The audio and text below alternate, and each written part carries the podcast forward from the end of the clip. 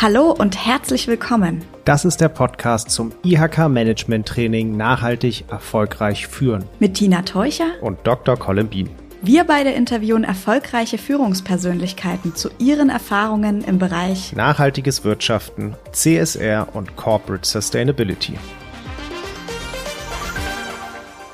Bevor wir mit dem Podcast starten, möchten wir Sie noch auf Folgendes hinweisen. Der Themenkomplex Nachhaltigkeit hat viele Facetten und wird in der Wirtschaft immer wichtiger. Mit dem Programm Nachhaltig erfolgreich führen hat es sich die IHK-Organisation zur Aufgabe gemacht, Ihnen möglichst viele Facetten, Meinungen und Umsetzungsmöglichkeiten der verschiedensten Unternehmen zu präsentieren. Dabei können wir immer nur einen Ausschnitt des Meinungsspektrums darstellen und erheben dabei weder Anspruch auf Vollständigkeit, noch machen wir uns die in den Podcasts präsentierten Meinungen der Unternehmen zu eigen. Und nun wünschen wir viel Spaß beim Zuhören.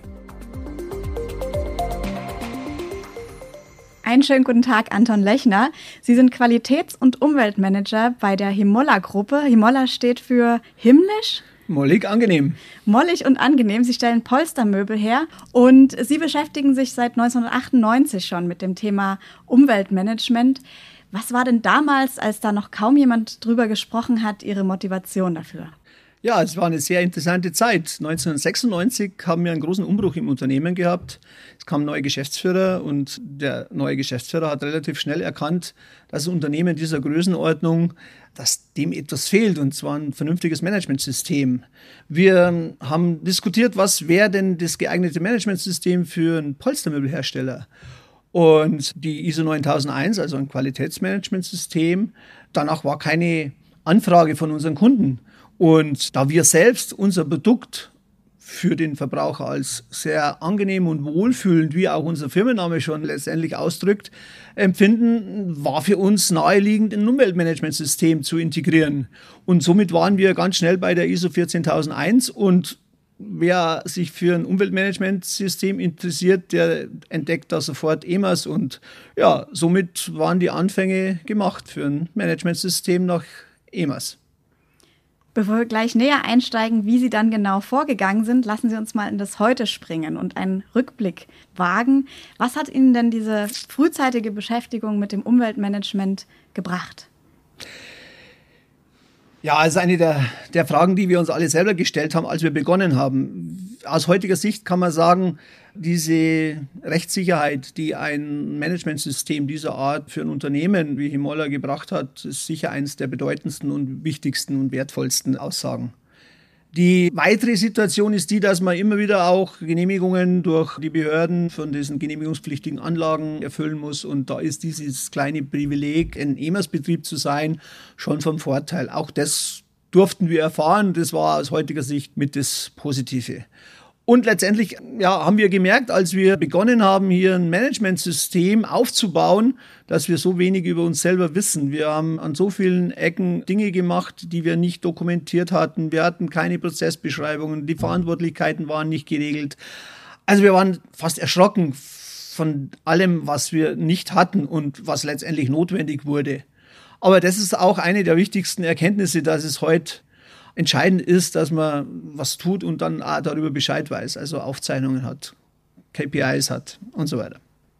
Gehen wir mal zurück zu dem Punkt, als klar wurde, wir wollen uns mit Umweltmanagement beschäftigen, wollen da entsprechende Standards, Zertifizierungen, ja Systeme einführen. Wie sind Sie da genau vorgegangen? Was haben Sie als erstes gemacht und wie ging es dann weiter? Ja, man beginnt mit der Aufgabe, ein Managementsystem einzurichten und hat erstmal nicht die Ressourcen und nicht die Kapazität beziehungsweise die Kompetenz dazu. Also holt man sich einen externen Berater, der einen da unterstützt. Das hatten wir gemacht. Wir haben, denke ich mal, hier die gute Wahl getroffen. Der externe Umweltmanager, der uns da beraten hat, der hat uns am Anfang begleitet und hat uns letztendlich auch das Know-how vermittelt, das notwendig war, um so ein System aufzubauen. Eine der ersten Aufgaben natürlich eben ein, ein, ein Management-Handbuch zu erstellen.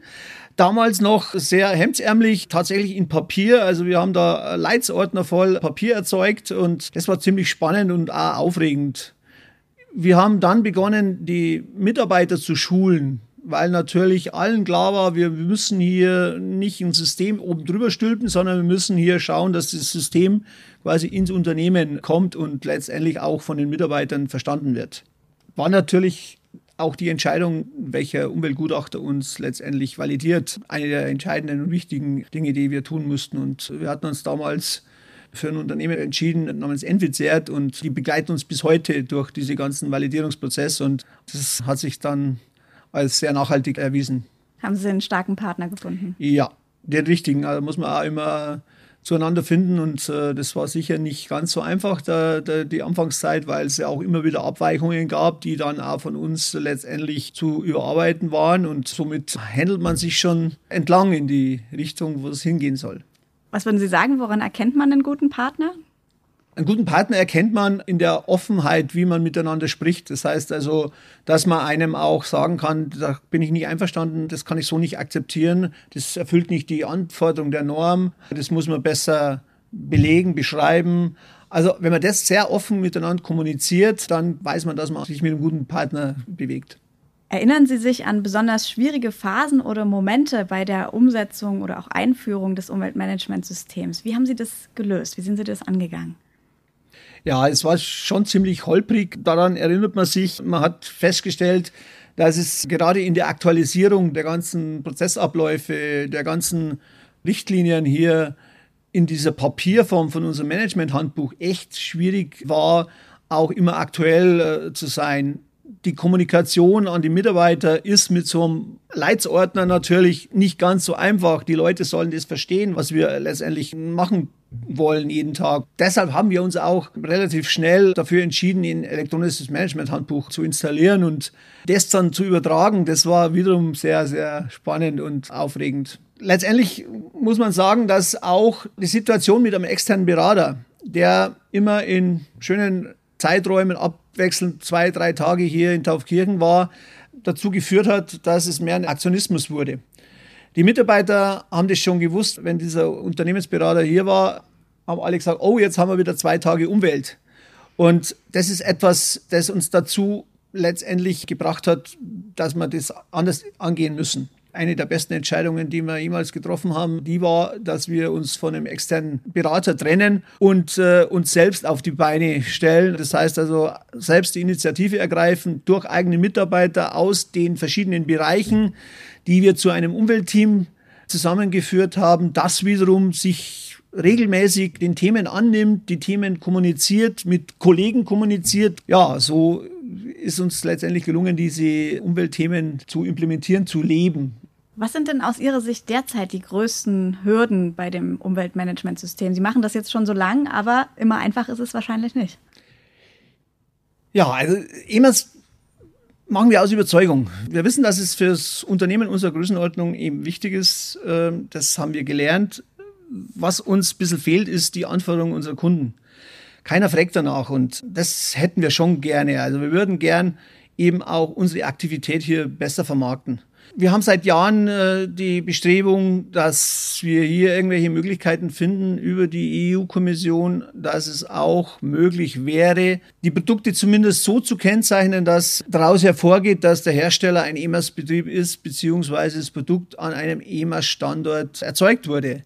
Das würde uns sehr helfen. Das ist sicher so, so eine Hürde, die uns noch ein bisschen im Weg steht. Wir vermarkten unsere Produkte ausschließlich über den blauen Engel, das Umweltzeichen. Das ist für uns auch wichtig, weil der Point of Sale in den Möbelhäusern dazu führt, dass man mit all den Informationen hier die Kaufentscheidung des Kunden beeinflussen kann. Und da fehlt uns letztendlich EMAS komplett. Wie kam es denn dazu, dass Sie den blauen Engel für Ihre Produkte angestrebt haben und dann auch bekommen haben? Und wie greift das mit dem Umweltmanagement ineinander? Ja, die Frage war auch die, die wir uns gestellt haben, was fehlt in unserer Außendarstellung noch? Wir haben ein Managementsystem EMAS 14001. Wir haben dann auch begonnen, eben das Thema Energie mit einem Managementsystem nach ISO 50001 durchzuführen. Und trotzdem hat uns in der Außendarstellung zum Kunden hin, zum Verbraucher hin letztendlich etwas gefehlt. Und wir müssen ja weil wir gerade über unsere Produkte definiert werden, Möglichkeiten finden, am Produkt etwas darzustellen, das letztendlich die Besonderheit dieser Produkte ausmacht. Da gibt es für uns nur oder gab es für uns nur die Möglichkeit, dieses Umweltzeichen Blauer Engel, weil dieses einen sehr, sehr hohen Bekanntheitsgrad hat in Deutschland, hier auszuwählen. Und so war die Entscheidung getroffen, wir wollen unser Produkt nach dem Blauen Engel zertifizieren. Da stellte sich ganz schnell heraus, dass es eine Mammutaufgabe war weil natürlich die Anforderungen in dieser Vergabegrundlage schon es ein bisschen in sich hat. Das heißt, wir mussten unglaublich viele Gespräche mit unseren Lieferanten führen. Wir mussten uns von Lieferanten trennen, die diesen Anforderungen nicht gerecht werden konnten. Langlebige Lieferanten. Wir hatten neue Lieferanten, die wir nicht kannten. Wir mussten uns aber mit denen quasi auf diesen Weg begeben. Das war alles ziemlich spannend. Aber der Erfolg letztendlich, denke ich, der gibt einem dann irgendwann recht. Und dieser mühsame Weg, der, der wurde tatsächlich erfolgreich abgeschlossen, indem dass wir unsere gesamte Produktpalette eben nach diesem Umweltzeichen Blauer Engel zertifizieren konnten. Und das bis heute aufrechterhalten. Wir sitzen hier in Ihrem wunderschönen Showroom für Job. Job ist von Himolla produziert. Gilt denn da auch der blaue Engel? Ja, jedes Polstermöbel, das unter dem Namen Job verkauft wird, stammt aus Taufkirchen, wird hier, wird hier erzeugt, wird hier entwickelt, wird hier gefertigt. Und selbstverständlich hat auch dieses Produkt den blauen Engel, also die Zertifizierung vollumfänglich, da wir uns dessen bewusst sind, dass wir entweder alle unsere Produkte nach den gleichen Richtlinien erstellen und konzipieren und produzieren, damit hier nicht die Frage auftaucht, wenn ich mir das kaufe, habe ich dann eher mehr Schadstoffe in meinen Produkten oder habe ich hier eher die Gefahr, dass das ungesund ist? Dieser Situation dürften wir uns gar nicht stellen. Darum war die Entscheidung völlig richtig, hier entweder komplett unser gesamtes Produktportfolio eben nach den gleichen Richtlinien, nach der gleichen Vergabegrundlage zu fertigen oder eben nicht. Ganz oder gar nicht. Aktuell gibt es eine Online-Petitionskampagne von der Plattform WeAct gegen Chemikalien in Polstermöbeln. Glauben Sie, dass Sie durch Ihr Umweltmanagement besser auf solche Forderungen von NGOs und Zivilgesellschaft vorbereitet sind, als man das so von dem Branchendurchschnitt sagen würde, die ja hier vielleicht eher ja, einen blinden Fleck haben, was so Schadstoffe und alles angeht? Also hier sprechen Sie ein, ein, ein wichtiges Thema an. Unsere Polstermöbel sind ja immer irgendwo in dem Verruf hier nicht entsprechend äh, sicher und umweltgerecht zu sein. Die Thematik mit diesen Umweltgiften stammt aus der Situation, dass in bestimmten Ländern wie in Großbritannien und in äh, Nordamerika zum Beispiel hier es Pflichten gibt, also Anforderungen gibt, die Produkte so auszurüsten, dass sie schwer entflammbar sind. Also hier müssen Flammschutzmittel eingesetzt werden, die letztendlich ein Abflammen der Möbel verhindern eine Situation, die eigentlich völlig absurd ist, weil gerade diese Flammschutzmittel tatsächlich giftig sind und auch auf der Verbotsliste stehen. Wir verwenden für unsere Möbel, die im allgemeinen Wohnbereich hier in ganz Europa verkauft werden, keine solcher Flammschutzmittel. Die sind auch hier in Europa Gott sei Dank verboten. Für die Märkte in Großbritannien und in den USA produzieren wir tatsächlich auch Möbel mit Materialien eben, die so ausgestattet sind, weil es der Markt eben letztendlich anfordert. Das heißt, du kannst keine Möbel dorthin liefern, wenn du nicht diese Anforderungen erfüllst. Die Natur kann uns als Vorbild dienen, denn sie produziert keinen Müll. Alles lässt sich wiederverwerten. Wie gehen Sie diese Herausforderung an, die Natur als Lehrer zu nehmen und gleichsam in einer Kreislaufwirtschaft zu wirtschaften? Da sind wir aktuell dabei, eben gemeinsam mit der EU-Kommission ein Projekt aufzubauen, wo eben auch für die nächsten Jahre, es soll über drei Jahre gehen, nennt sich Horizon 2020, eben auch eine vernünftige Kreislaufwirtschaft tatsächlich auch für Möbel entstehen soll. Außerdem ist es so, dass wir bis dato uns ja auch diesbezüglich schon große Gedanken machen und Produkte erzeugen, die eine hohe Qualität und dadurch auch eine hohe Gebrauchstauglichkeit und letztendlich Langlebigkeit haben. Das ist eine der nachhaltigsten Dinge, die man tun kann, ein Produkt zu erzeugen, das lange, lange lebt und benutzt werden kann. Wenn man dahingehend weitergeht, dass man auch sagt, selbst wenn ein Produkt irgendwann mal am Ende des Lebenszyklus die eine oder andere Schwäche hat, dann kann man selbst da noch Reparaturen durch durchführen, man kann es wieder instand setzen und weiterhin für die Nutzung aufrechterhalten. Da legen wir einen ganz großen Fokus schon in der Gegenwart und sicher in den letzten Jahren in der Verwirklichung unserer Produkte. Das habe ich mich jetzt noch konkret gefragt. Seit über 70 Jahren ist das Unternehmen hier am Standort. Es begleitet ganze Generationen. Ist es denn so, dass dann Kunden kommen können und sagen können, ich habe hier eine Reparatur oder ich will mein gutes altes Sofa von euch restaurieren lassen? Ja, es ist tatsächlich so, wir haben ganz, ganz viele Anfragen von Kunden, die sich vor 20 Jahren ein Möbel von uns gekauft haben, die sagen, Mensch, ich sitze noch fantastisch drauf und ich will dieses Sofa nicht loswerden und auf den Müll schmeißen.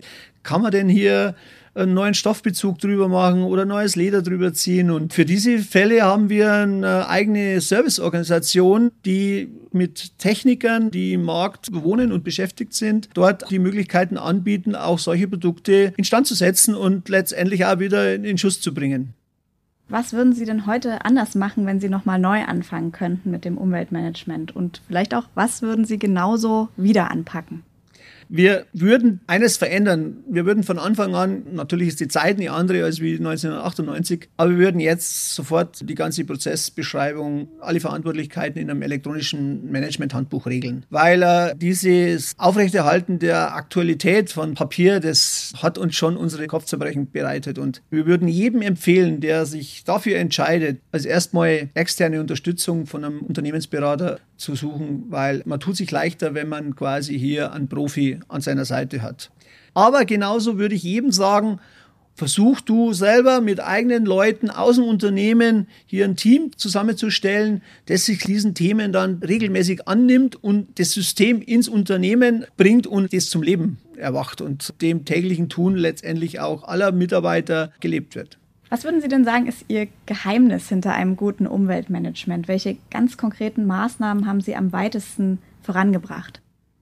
Eine der entscheidenden Dinge, ob ein Managementsystem funktioniert, ist die Führungsaufgabe, wie die wahrgenommen wird. Wenn ein Unternehmen ein Managementsystem über ein Unternehmen stülpt und dann erwartet, dass man sowas einfach delegiert, dann wird man relativ schnell feststellen, dass das nicht funktionieren kann. Man braucht tatsächlich die Geschäftsführung, die dahinter steht, die das kommuniziert, die das vorlebt, die letztendlich tatsächlich dieses Managementsystem als Führungsaufgabe letztendlich sieht und das Ganze auch so von oben nach unten ins Unternehmen bringt. Nur dann wird es glaubwürdig und nur dann kann sowas funktionieren, weil man über diesen Weg tatsächlich dann die Mitarbeiter begeistern kann und die Mitarbeitern überzeugen kann, dass es richtig ist, daran zu arbeiten, sich regelmäßig zu verbessern, weil eine der Kernaufgaben dieser Managementsysteme ist diese kontinuierliche Verbesserung. Und die erreicht man nur, wenn man die Mitarbeiter mitnimmt. Und das geht am besten von ganz oben nach ganz unten. Sie haben 2009 und 2014 den EMAS Award bekommen. Wofür bekommt man den denn und was haben Sie denn da richtig gemacht? Ja, wir waren ja sehr überrascht, als wir als Sieger gekürt wurden und haben uns selber die Frage gestellt, weshalb wir da als Sieger hervorgegangen sind. Und wir haben als Antwort bekommen von der Jury, dass die Art und Weise, wie wir letztendlich als Einzelkämpfer in unserer Branche unterwegs sind und trotzdem die EMAS-Fahne hochhalten und, und dafür kämpfen, dass Unternehmen sich diesem Thema widmen und das Ganze auch noch in der Tiefe, wie wir das in unserem Unternehmen verwurzelt haben, mit eigenen Leuten in den äh, entsprechenden Entscheidungsgremien, das hat scheinbar die Jury beeindruckt und das hat dazu geführt, dass wir tatsächlich hier zweimal diesen Preis gewinnen durften. Wie kommunizieren Sie denn Ihr Umweltmanagement und welche Rolle spielen dabei Ihre zahlreichen Nachhaltigkeitssiegel? Da wir unser Produkt nicht kennzeichnen dürfen, haben wir letztendlich nur die Möglichkeit, die Informationen über unsere Homepage preiszugeben, damit Interessierte letztendlich auch lesen können, was wir alles tun, wofür wir stehen, weshalb wir das tun. Wir gestalten auch immer so eine Produktinformation. Bei uns nennt sich das auch Umweltinfo, die wir unseren Kunden in die Hand geben, wo wir die bestimmten Besonderheiten unserer Unternehmensphilosophie letztendlich kommunizieren. Und ja, wir haben letztendlich auch unsere regelmäßige Umwelterklärung, die wir allen Mitarbeitern, allen Kunden, Stakeholdern, Lieferanten zur Verfügung stellen, jährlich. Wir verweisen alle unsere Kunden auch auf unsere Homepage, auf die IMAS-Seite, wo eben ebenfalls unsere Umwelterklärung sehr transparent offen liegt und wo Sie einsehen können, welche Umweltleistungen wir erzielt haben und woran wir arbeiten. Sie sind ganz stark lokal verankert hier in Bayern, aber Sie sind auch Teil von starken Netzwerken im Umweltpakt Bayern, aber auch ganz persönlich, zum Beispiel als Vorsitzender im Arbeitskreis Polstermöbel der Deutschen Gütegemeinschaft Möbel DGM. Wie schätzen Sie denn das Umweltmanagement der Branche derzeit insgesamt ein und wie sieht es in Zukunft aus? Welche Themen prägen die Branche? Die Branche an sich hat sich in den letzten Jahren sehr, sehr wenig mit dem Thema Umwelt beschäftigt. Wir haben die Situation, dass unsere Produkte sehr, sehr viel über den Preis verkauft werden und die Verbraucher oft gar nicht wissen, wo stammt das Produkt her, mit welchen Materialien wurde es erzeugt. Und ich denke, die Zeit ist da schon reif und gekommen, dass sich immer mehr dafür interessieren.